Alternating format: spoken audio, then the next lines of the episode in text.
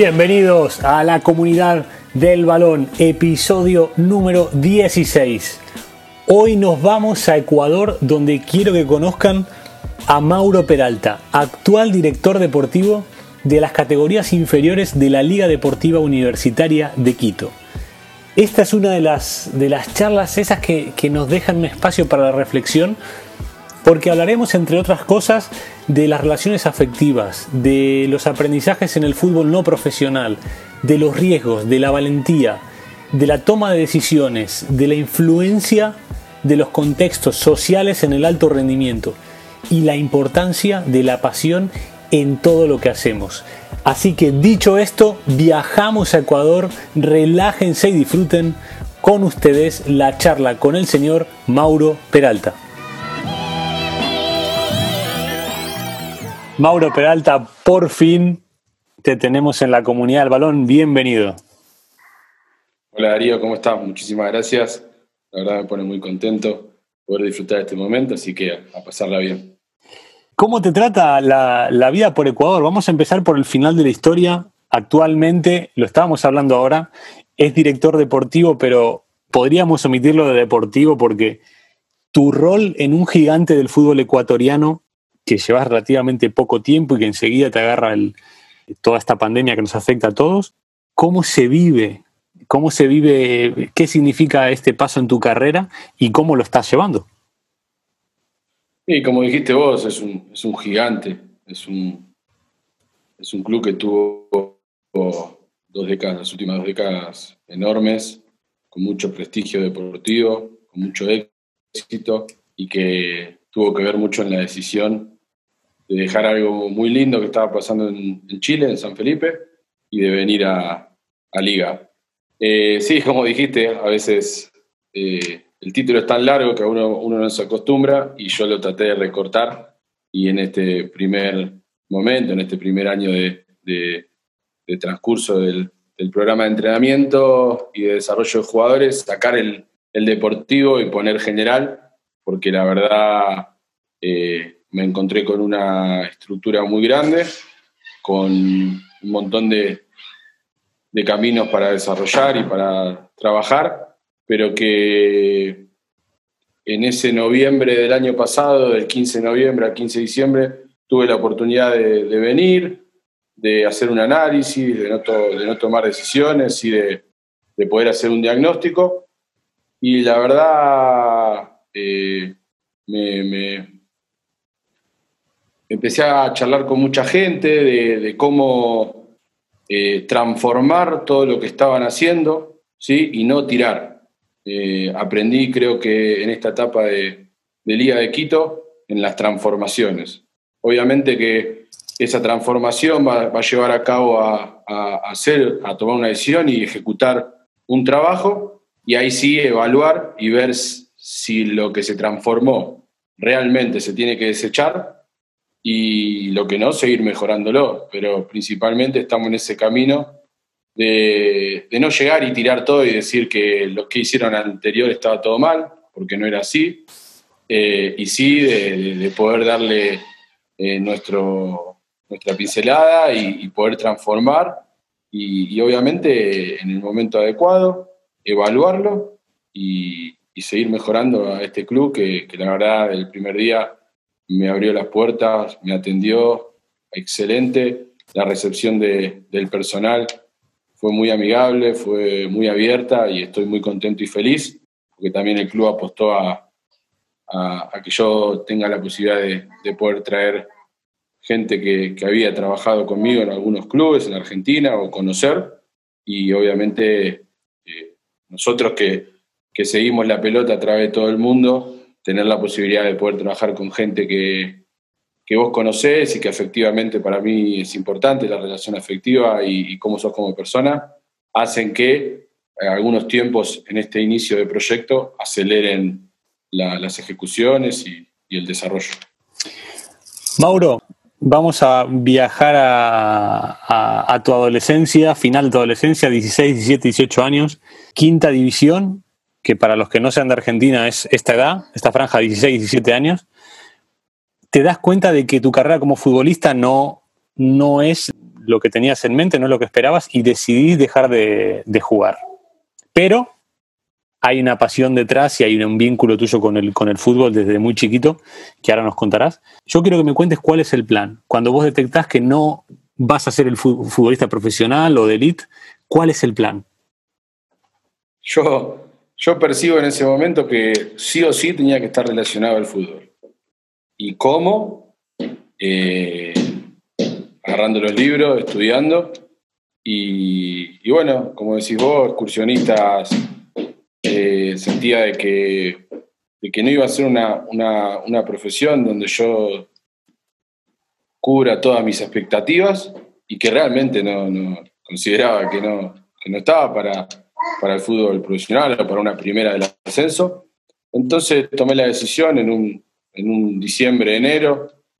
También ayudó mi falta, mi poco estudio de, quinto, de quinto año, que me llevé bastante materia. Entonces eh, mi papá me dijo, tenés que aprobar todo, pasar de año, terminar quinto y, y seguir con el fútbol. Y dije, no, papá, voy a, voy a, a terminar el colegio porque lo más importante y voy a dejar el fútbol y, seguramente mi papá quería que sea contador, mi mamá abogado y yo le dije no, eh, voy a ser profesor de educación física y en algún momento se va a vincular esa, esa profesión, esa vocación que tengo de, educar eh, relacionada al fútbol. Y, bueno, así comencé educación física y ahí arranqué, arranqué como predador físico de, preparatoria, su 9, su 10, de Platense, que fue mi única relación de la preparación física o, profesor de educación física con, con los clubes, porque después tuve la oportunidad de,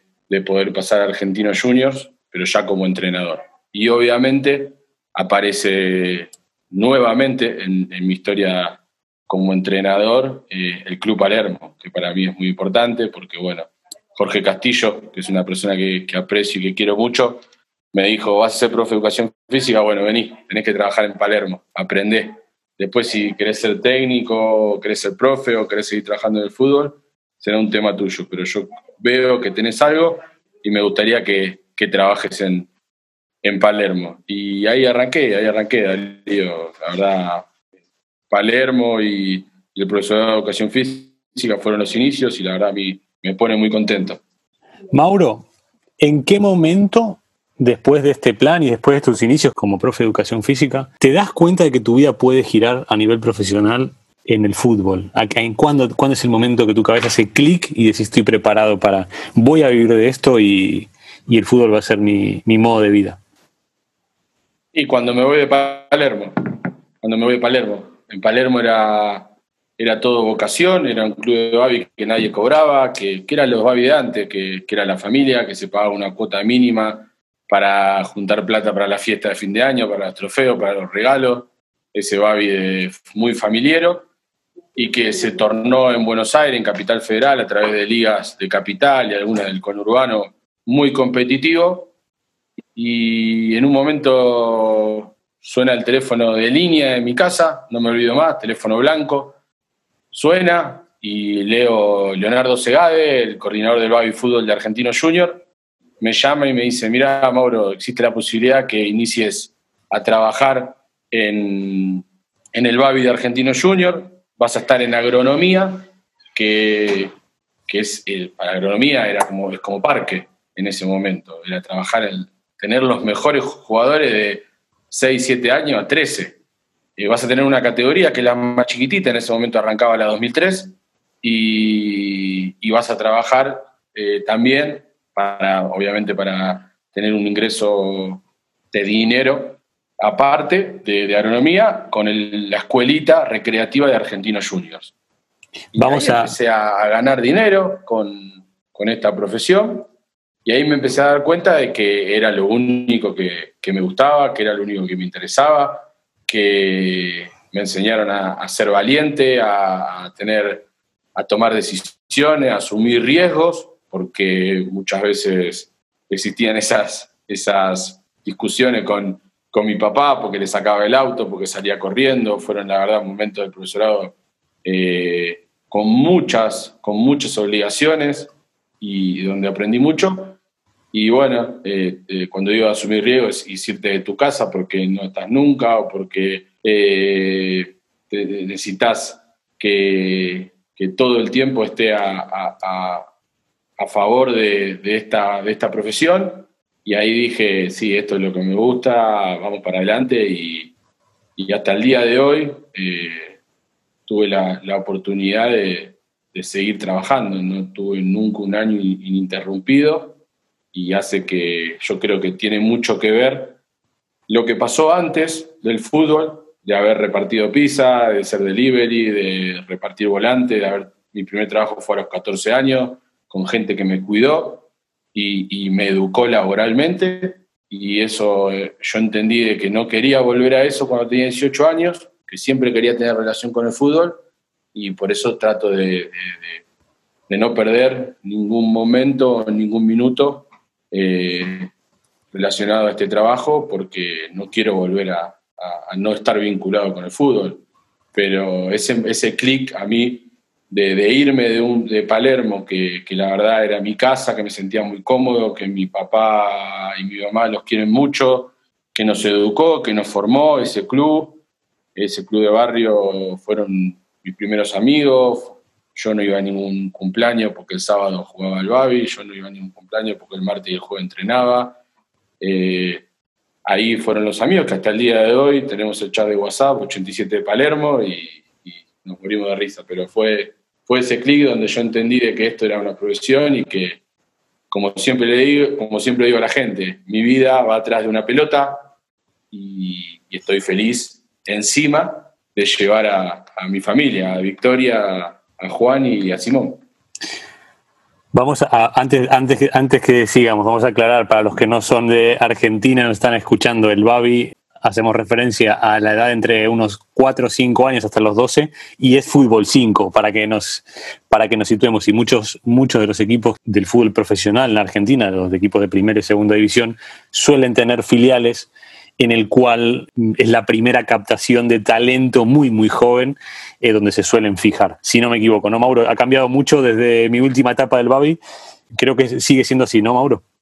Sí, es así, es así. Y mirá, tocaste algo que, que para mí, Darío, el haber estado afuera, eh, te hace prender una, una luz amarilla o una luz roja o luces de todos lados, donde te das cuenta de que vos dijiste la primera detección de talento, y es así. Y encima en esas edades nosotros queremos desarrollar la técnica individual y los clubes necesitan de, esa captación temprana, más en Argentina, que hay una competencia enorme en esas edades ya a partir de, del fútbol 11 en los clubes profesionales. Y yo me voy a Chile y no hay Babi. Y yo vengo a Ecuador y no hay Babi. Y yo hablando en Chile con los profes, te preguntan, ¿qué es esto del Babi? ¿Por qué, estás, ¿Por qué dirigís siete categorías desde las 2 de la tarde hasta las 10 de la noche? Eh, y el domingo seguís trabajando, sí, el domingo tenés que ir a, dirigir cancha de 11 de, tu equipo. Y, si después tenés futsal, más todavía. Entonces, eh, me parece que el otro día lo hablaba con, en un programa de fútbol, que tenemos que, que aprovechar esa competencia y esa herramienta que tienen los clubes de captación eh, y tenemos que, jerarquizar y mejorar ese, ese Babi que tiene en Argentina, porque la verdad es, es una escuela donde eh, la, cantidad de decisiones que toma el chico, la cantidad de veces que golpea el, balón, la posibilidad de poder, de poder jugar duelos, la posibilidad de, de percibir un montón de situaciones, de los gritos, de esa exigencia que se ponen en, la parte competitiva del Babi, donde también todos nosotros, los, entrenadores y la familia, tenemos que entender que en esos 20 minutos, entre tiempo 20 minutos, después termina. Y ahí tenemos que, saber conducir y tener esa didáctica y pedagogía de entender que son chicos y que, está bueno que experimenten y pasen por el baby fútbol, pero que las expectativas de los más grandes queden a un lado. Eh, eso es lo malo de, nuestro baby hay muchas expectativas, todos se quieren salvar, a veces hay, hay un viático de por medio, a veces hay un sueldo en estas edades, pero creo que es algo que es un tesoro que nosotros tenemos, que lo tenemos que cuidar, que lo tenemos que mejorar, que lo tenemos que jerarquizar y que tiene que haber eh, un Babi muchísimo más educador y formador que competitivo. Pero es verdad, eh, el, Babi en Argentina o en Buenos Aires, en Capital Federal, eh, es, un, es una disposición que, tienen los clubes y, una, y, una, y un poder de, de relación entre los clubes buenísimo pero que me parece que tendríamos que darle un, golpecito más de tono para, para estar muchísimo mejor. Mauro, ahora en un rol de, mucho, de mucho nivel, de mucho prestigio en un club top, ¿qué aprendizajes te llevas de, de, este fútbol no profesional de Palermo, de la época del Babi que estamos hablando? ¿Qué seguís manteniendo? ¿Qué te llevas a la elite ahora del fútbol ecuatoriano y sudamericano? ¿Qué te llevas, qué aprendizajes te llevas de, de, la realidad, incluso no solamente deportiva, sino social, de todo este fútbol no profesional? Eh, aprendí de que eh, de empezar a tener más relación entre el cerebro y el corazón. En esa vocación que, la sostengo en todos los trabajos, eh, esa pasión y esa valentía que la sostengo de eso, lo que me, de ese primer momento, perdón, lo que traigo hoy acá es tener más relación entre el cerebro y el corazón. Soy muchas veces muy impulsivo, eh, trato de, tomar decisiones y siempre veo el, factor humano, pero considero de que esa, esa relación y esos nexos fuertes de interpretar y ver cuándo utilizar para una conducción, más porque hoy soy el entrenador de los entrenadores, o soy el conductor o el líder de, nuestro grupo de trabajo, no solo de los entrenadores, sino de todo el personal.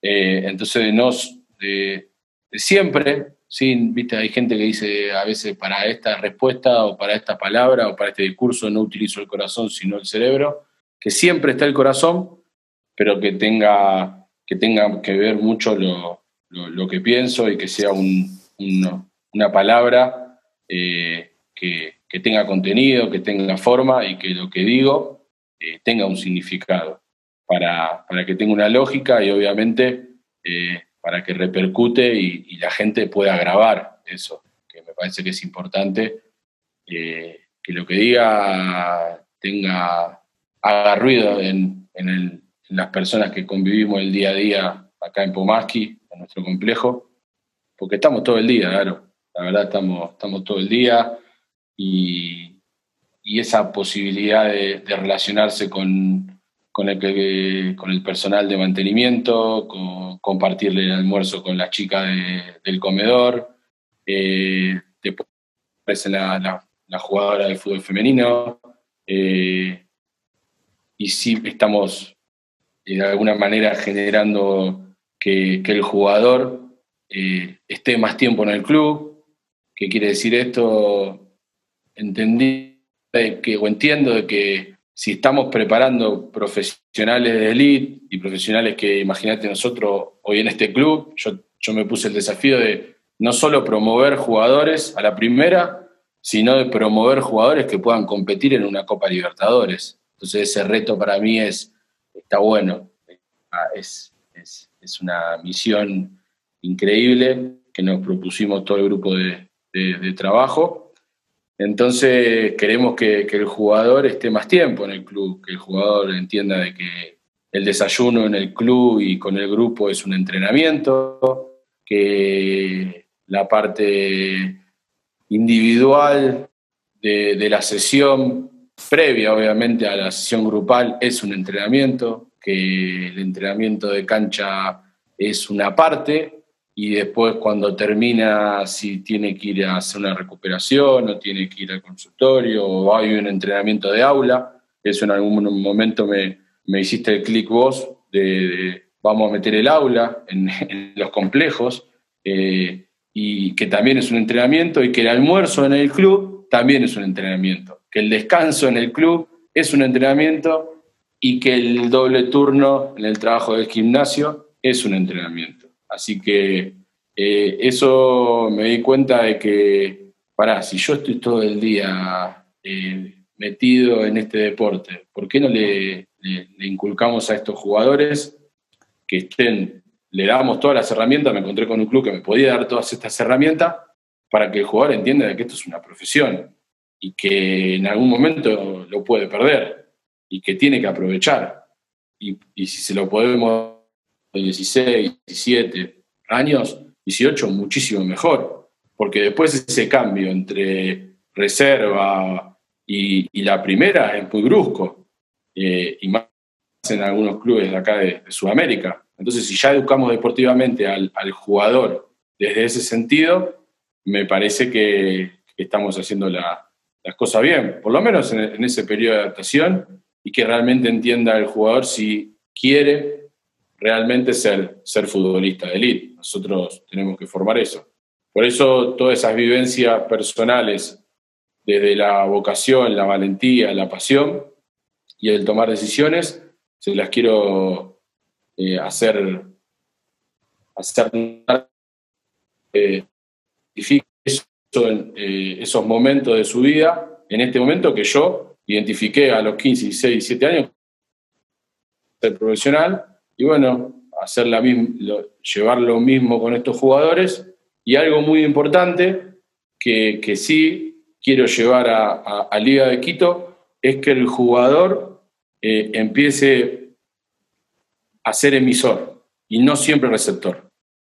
Generar esa cultura. Por ejemplo. Y generar, generar esa cultura de, de, de no ser tan conductista, de tener esa relación con el jugador, que el jugador perciba, interprete y empiece a ser emisor con los más chicos, empiece a, tener un rol de líder y de, de, tomar decisiones no solo con las que ejecuta con el balón, sino con las que conviven dentro del campo y fuera, y, de poder eh, eh, generar una cultura interna de constante progresión y educación deportiva.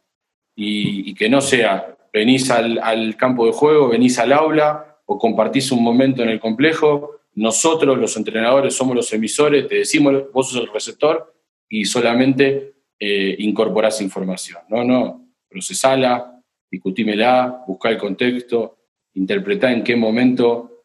Para eso, obviamente, tenemos que tener un, un perfil de entrenador abierto al diálogo y con un, con un ego bien tranquilo para que se pueda para que pueda entender que el, jugador necesita de ese feedback y, que después que ellos también construyan ese conocimiento y esa educación en, en sectores eh, como un vestuario, que nosotros respetamos mucho esos sectores de ellos, para que entiendan de que eh, cuando entran, cuando pasan por el portón de, la puerta del club, se respire esa, cultura eh, futbolera, esa cultura deportiva que, quiere Liga de Quito. Entonces, para mí es muy importante educar a ese, a ese jugador, que tenga ese criterio para preguntar, que incorpore y que él también sea emisor de, algunos contenidos. Obviamente que después va a estar el, entrenador, va a estar la persona a cargo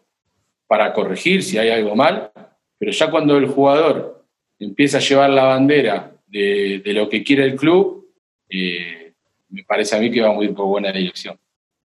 Mauro, yo tuve la, suerte de conocerte en, otro contexto, en Chile, y lo que vi, que ahora lo, quiero relacionar con esta última respuesta, vi que, al igual que lo que te está pasando en Ecuador, que estás haciendo mil cosas que no tienen, no tienen nada que ver con fútbol, como lo que hablábamos antes fuera de, fuera de micro, de los protocolos de seguridad y demás, quiero que vayamos al lado social, con todo este super proyecto que estás haciendo en Ecuador y con todo tu bagaje, quiero conectarlo con la parte social. ¿Cuánto influye realmente en el que un jugador o un entrenador, la gente que, viene de abajo, llegue a la elite? O sea, ¿cuánto es importante en este proceso el lado social, el lado contextual, el lado país, ciudad, situación?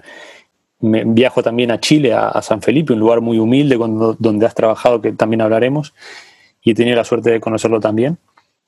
Y el contexto siempre parecía como que se comía al lado futbolístico por resolver otros temas. Y creo que en Ecuador, por lo que estás contando, también va, va un poco de la mano.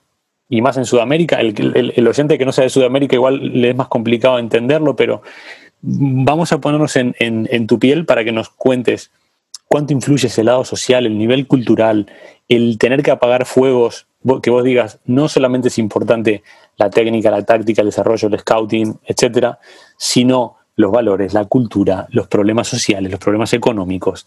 Vamos a conectar por ese lado. ¿Cuán importante es o cuánto influye todo ese entorno? Yo, un, propósito mío que tengo, o algo que siempre me propongo, es trabajar más de lo que, del título que te da el club.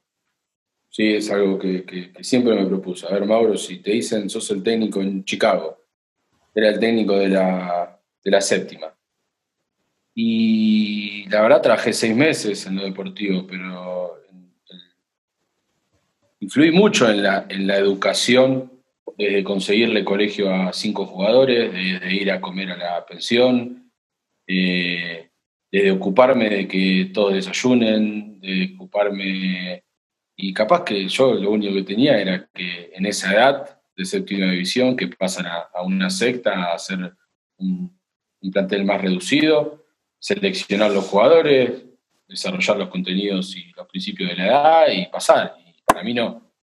Eh, tiene que ver con ese, con ese título que, de sacar eh, nombres o rótulos y decir, bueno, tengo que trabajar más de eso porque el club necesita.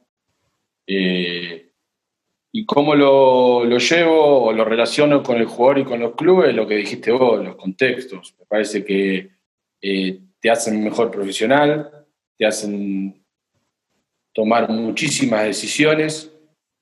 Eh, es muy importante como, como, conductor o como coordinador delegar. Creo yo que, encontrar la persona importante para delegar funciones y, obviamente ir controlando, pero en el momento que vos te sentís eh, con un buen equipo de trabajo y podés delegar algunas funciones para ocuparte de esta de este parte social es fundamental. A ver, Darío, no, trabajamos con jugadores, trabajamos con seres humanos y también me hice el clic de que trabajamos con la familia. El jugador está cuatro horas, como mucho, tres horas en el, complejo y después se va al colegio, eh, que ahí voy a contar qué hicimos en Chile, que, que nos metimos en un colegio y le pedimos que todos los jugadores estudien en ese colegio y la verdad armamos un convenio educativo, deportivo increíble, porque sabíamos que el jugador qué materia tenía, eh, con, qué maestra se portaba bien, qué materia no entendía nada, si se sacó un 2 en lengua, si se sacó un 8 en matemática, o si en la clase de ciencias sociales se había, en Chile le decían la cimarra, esto de escaparte, irte a tu casa o, no, presentarse en, la, clase. Sabíamos todo y para mí es muy importante porque, a ver, Darío, nosotros eh, tenemos jugadores que los queremos formar, que los captamos, que los formamos y que a los 14, 15, 16 están en la mitad de su carrera, muchos de ellos no tienen un sueldo y nosotros le cambiamos la vida. Entonces, ¿cómo no me voy a ocupar de si desayuna, de cómo viene al complejo, cómo le va en el colegio, el post-entrenamiento, si tiene para almorzar o no tiene para almorzar. Eh, primer contrato, eh, nos reunimos con, antes que firme el contrato, hacemos reuniones con los padres, visitamos las casas, vemos dónde vemos dónde duermen, si tienen un colchón finito, si tienen una buena cama, si tienen un calefón, si tienen gasos, si tienen que comprar una garrafa, eh, si tienen heladera, si tienen agua corriente.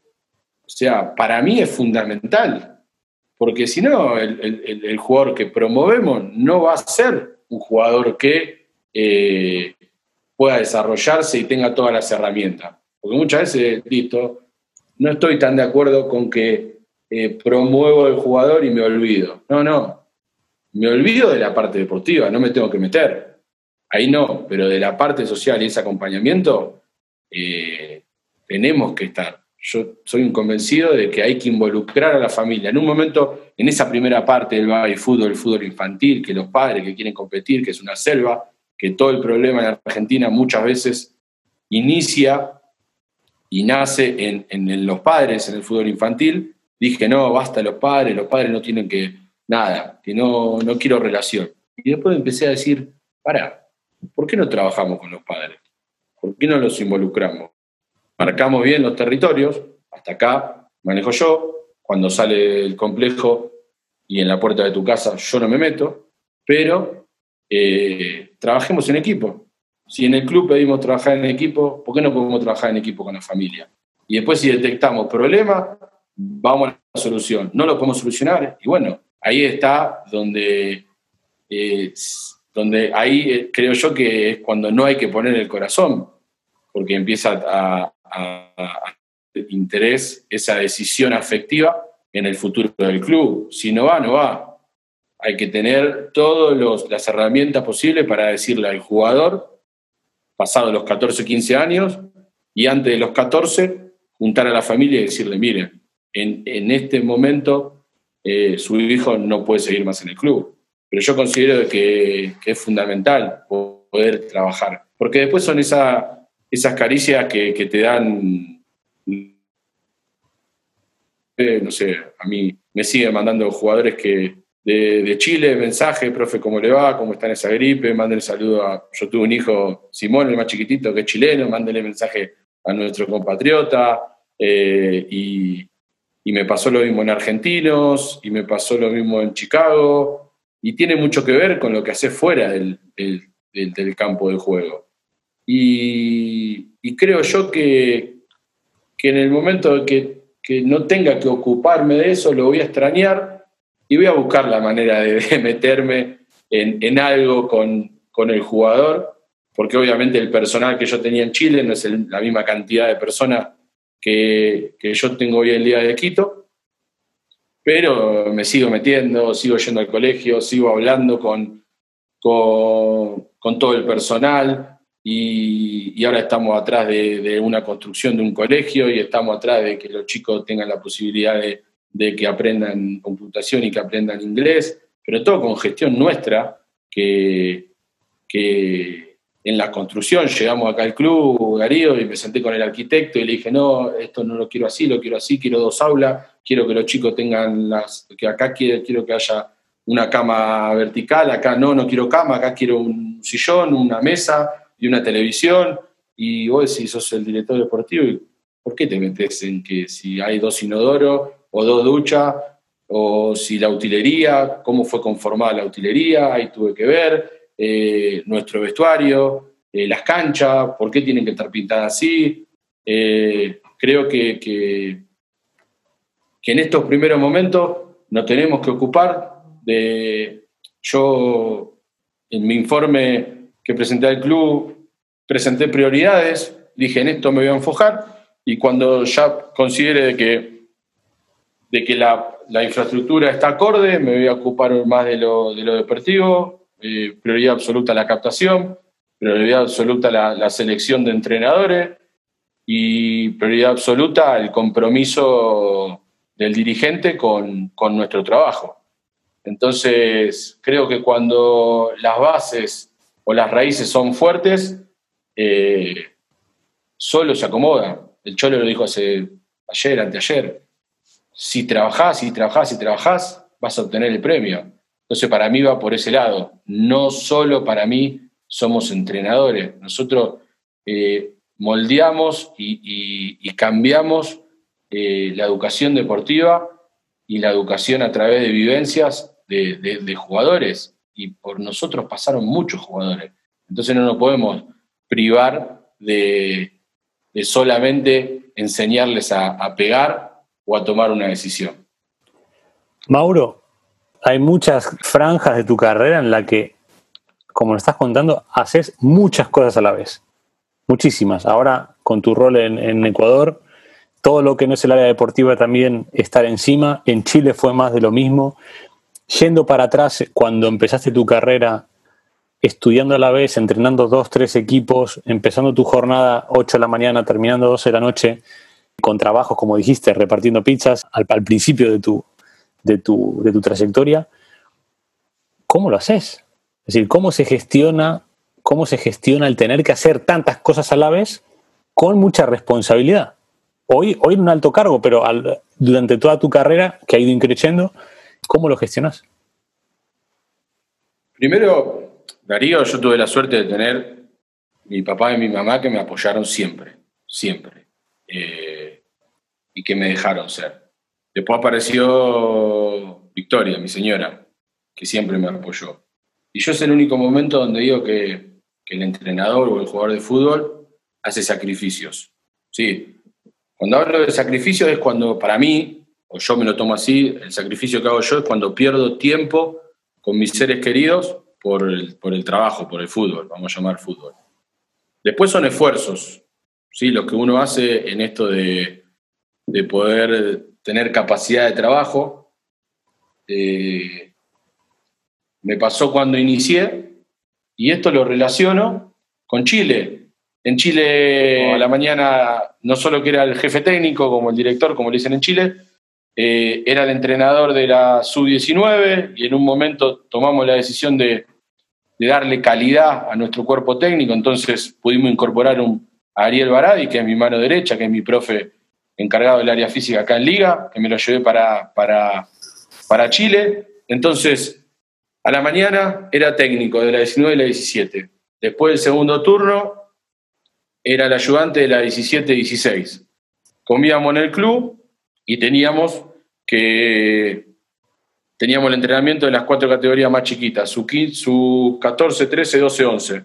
Pero también me iba corriendo al colegio, al colegio de los chicos, al liceo mixto, que ahí eh, tenía que ir a hablar con la psicopedagoga que nos puso el colegio, con la psicóloga, con la maestra particular, porque le pusimos maestra particular a muchos de nuestros jugadores para que tengan esa posibilidad, hablar con el rector, hablar con los directores, con los jefes de área y después volver al complejo porque tenía que ver la finalización o alguna relación con, al otro día de, planificación con el primer equipo. Estaba muy, puse, tuve la posibilidad del profe, de un profe ponerlo como jefe de, espacios de trabajo en, el complejo. Entonces, eh, ¿qué falta? Es, y la construcción tenía reuniones con, el arquitecto porque, como verán, eh, San Felipe es, una ciudad chiquitita, pero eh, algo hermoso que tiene es el complejo, un complejo increíble. Entonces me juntaba con, en este último tiempo con el arquitecto,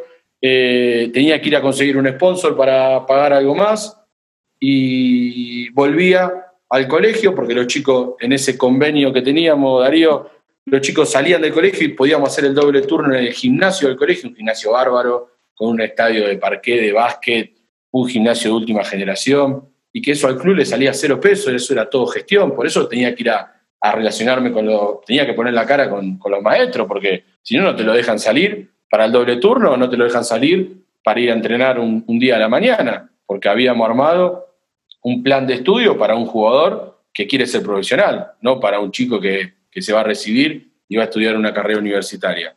Entonces, esas relaciones, ¿y qué pasó? Lamentablemente echan a, Rodrigo, que era el técnico de la. Yo dirigía 19-17 y hacía todo esto que le estoy contando. Y un día lo echan a, a Rodri y le dan cuatro o cinco fechas. Entonces, allá en Chile tenés la posibilidad de, cuando sos local, elegís si querés jugar sábado o domingo. Entonces, como Rodri éramos dos técnicos, nada más en las categorías más grandes, cuando, teníamos la cuando tenía que dirigir de local, me fijaba el visitante que si me lo ponía sábado y domingo, si me lo ponía domingo, yo ponía local y hacía al revés. Un domingo, después de dirigir sábado 19-17, domingo 15-16 y así por, por un mes, eh, me quedé solo Vos conociste la, oficina, el container ahí, que teníamos de todo. Me siento y no podía, no podía salir de la silla, no podía, estaba, creo yo que estaba estresadísimo, que estaba confundido, o que estaba pasado de la raya. No me podía levantar de la silla, no me podía levantar, no me podía levantar. Y en un momento sentía, no te voy a mentir, Dios, que se me venían las paredes del container encima. Y no sé qué pasó, que me pude levantar, abrí la puerta y vi todas las montañas, teníamos un paisaje hermoso, medio rojizo, 6 de la tarde, y creo, ahí, creo yo que ahí hice el clic, de acordarme de todo ese esfuerzo y esa cantidad de relaciones y toma de decisiones que yo tenía en ese momento que tuve cuatro trabajos, que tenía 24, 25, 26 años, y en ese momento de Chile. Y cualquiera dice, no, eh, me agarro ataque de pánico, la verdad no quiero, me quiero quedar una semana, eh, no tenía día libre, y dije, no, pará, estuvo buenísimo esto, estuvo buenísimo, tuve la posibilidad de tomar decisiones, de tomar decisiones, de hablar, de entender los contextos, de entender de que no era mi categoría y qué rol tenía que cumplir, entendía de cómo dirigirme, entendía que era el jefe y que no me podían echar, o no podía pasar nada, o no podía buscar excusas, porque muchas veces, no sé, alguno se manda, eh, ejecuta mal un plan o, toma mal una decisión y dice, y bueno, ¿qué querés? Si, tengo, si no paro de hacer cosas. Y dije, no, o sea, todo el tiempo me ponía eh, eh, la responsabilidad de ser el coordinador, pero también la responsabilidad de, aceptar esa decisión de estar enfrente de, ese momento. Y, todos fueron toma de decisiones todos fueron experiencias. Y dije, uh, estuvo buenísimo, aprendí un montón. Y en esos 10, 15 segundos me vino a la cabeza, aprendí un montón. Agarré el auto y me fui a mi casa. Y, es eso para mí, es transformar todo eso que para veces uno es negativo en decir experiencias, aprendizaje, sigamos, sigamos. Algún día me cansaré, ojalá que nunca. Mauro, acá hay mucha gente de, la comunidad del balón, oyentes, que están en el camino a, igual no solamente en fútbol, sino en, diferentes profesiones de, alcanzar la elite. Contame qué tiene que tener una persona, independientemente de que sea entrenador, director, qué tiene que tener una persona que quiere conseguir sus objetivos a nivel, a nivel laboral. Primero tiene que tener la valentía de tener claro lo que quiere. Yo tuve la posibilidad de, poder traer ahora gente y en Chile lo mismo. Eh, tenés que identificar qué es lo que querés y ponerte sueños. Yo me puse un sueño, le dije a mi papá y a mi mamá con 17 años, test vocacional, salgo del test vocacional, mi papá te vuelvo a repetir, tenés que ser contador, mi mamá abogado y yo le dije, no, yo voy a vivir del fútbol. Después aparecen los objetivos cortos, a mediano, a largo plazo, pero siempre tenés que tener esa visión y ese sueño claro. ¿Qué es lo que querés? Y después, el fútbol, siempre lo hablo con Rodri, son momentos y oportunidades. Saber aprovechar el momento, saber aprovechar la oportunidad y siempre transformarlo en en algo que vos realmente quieras, que ayude a ese sueño que vos tenés. Es fundamental. Después, tomar decisiones, asumir riesgos y valentía. Y sobre todas las cosas, apoyarlo en dos patas fuertes, pasión y actitud.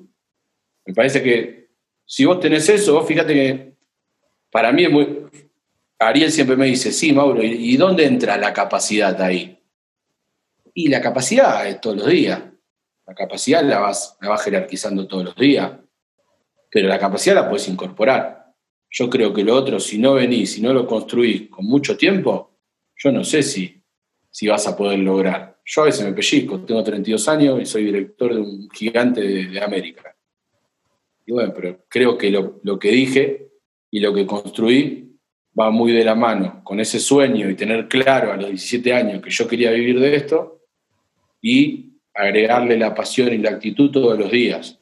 Y obviamente formarme, capacitarme, mejorarme, escuchar, escuchar, que es fundamental, esta educación informal, y aprovecho para felicitarte porque acá estamos aprendiendo, esto es, esto, esa, esa parte, me parece que hay mucho entrenador sudamericano que aprende mucho de lo informal, eh, y que el, título obviamente te habilita, pero no te hace mejor entrenador solamente recibiéndote de entrenador.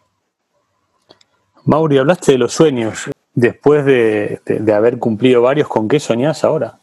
En este gran momento de tu carrera, ¿cuál, cuál es el siguiente sueño por, por cumplir? Y a través de, me parece que para citar un club, Independiente del Valle está haciendo las cosas muy bien. Y, viste que algunas veces uno a veces se pone contrincantes, dice, uh, esta mi, hace un foda y piensa que, es una amenaza.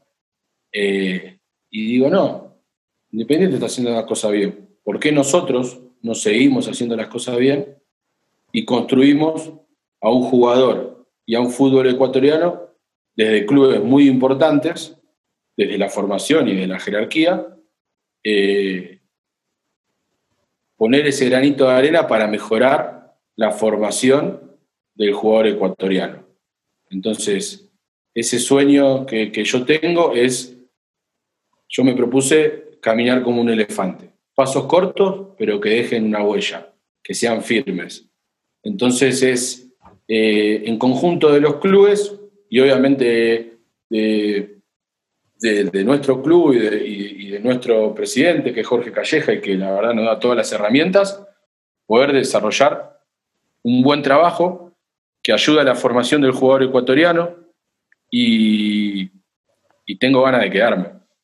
Sinceramente tengo ganas de, disfrutar eh, de, este club que es gigante, que, que es muy grande, que, que creo que, que estaba un poco ahí durmiendo la siesta y se levantó para hacer cosas muy interesantes.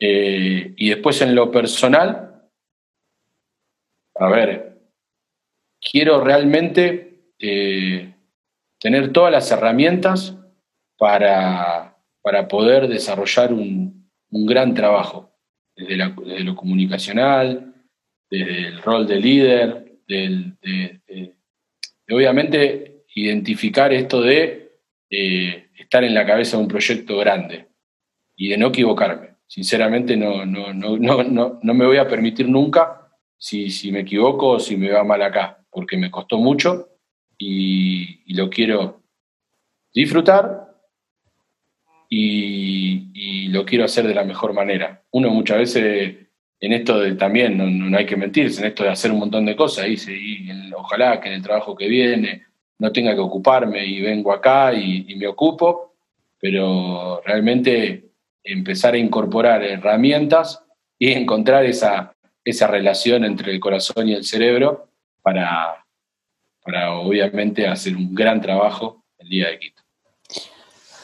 Mauro, para ir cerrando, como sabes, como fiel oyente de la comunidad del balón, sabes que nos gusta terminar con una con reflexión o con preguntas a nuestros, a nuestros oyentes. ¿Qué le preguntarías a alguien que nos está escuchando, que tiene sueños, que igual está en un momento como el que, el que vos tuviste hace varios años, en el que tenías que decidir qué hacer, o está en un momento como el tuyo ahora?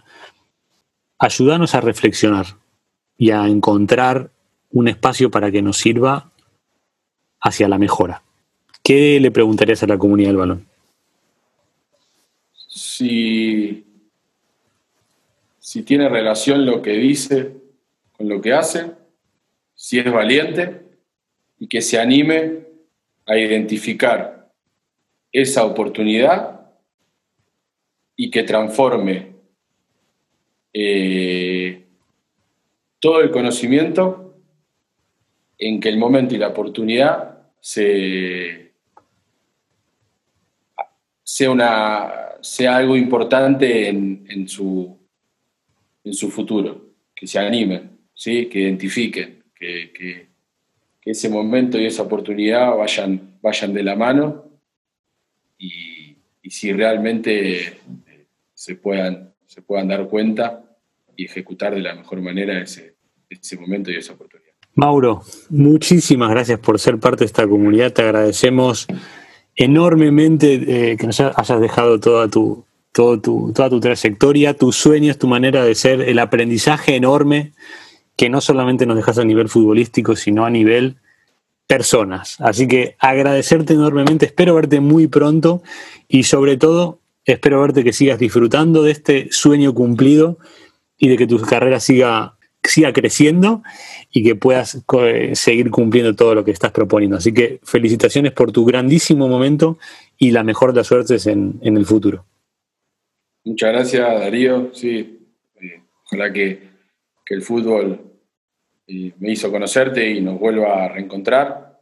Te, felicito por la creación de este espacio en estos momentos de, encierro físico, que es un espacio para, para aprender y está buenísimo que, como dijiste, es una comunidad que, que, nos, va, que nos va enseñando en diferentes entrevistas un montón de, momentos de la vida y, que fuiste muy inteligente en, crearlo. La verdad, admiro tu, esa, esa, vocación de creación de, nuevos proyectos y te lo agradezco en serio de corazón porque soy un fiel oyente en esas caminatas cortas en, el barrio, en este encierro, así que me, me alegraste muchas mañanas. Muchas gracias, un abrazo Darío. Y hasta aquí la charla con Mauro Peralta. Espero que les haya gustado. Dejen sus comentarios en nuestras redes sociales. Suscríbanse a nuestros canales de podcast y los espero el próximo jueves en la consultoría con expertos aquí en esta vuestra casa, la comunidad del balón.